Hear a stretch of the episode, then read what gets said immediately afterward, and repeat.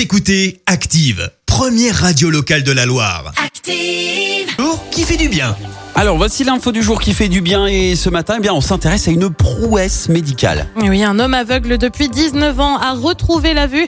Ça se passe en Israël, ça remonte au début de l'année. Il a en fait reçu une greffe de la cornée artificielle. Il est le premier patient à retrouver la vue après cette greffe d'une cornée euh, produite par un laboratoire israélien. Euh, Grâce à cette technique, il n'y a besoin d'aucun tissu humain alors que les dons de cornée restent assez rares. Pour se faire une idée, euh, selon une étude, on compte en moyenne une cornée disponible pour 70 L'opération est également très courte, à peine 45 minutes. L'homme de 78 ans a fondu en larmes après avoir revu pour la première fois en deux décennies. Une fois les bandages retirés, il pouvait notamment reconnaître sa fille, mais aussi des chiffres de différentes tailles. On le rappelle, dans le monde, 36 millions de personnes sont aveugles.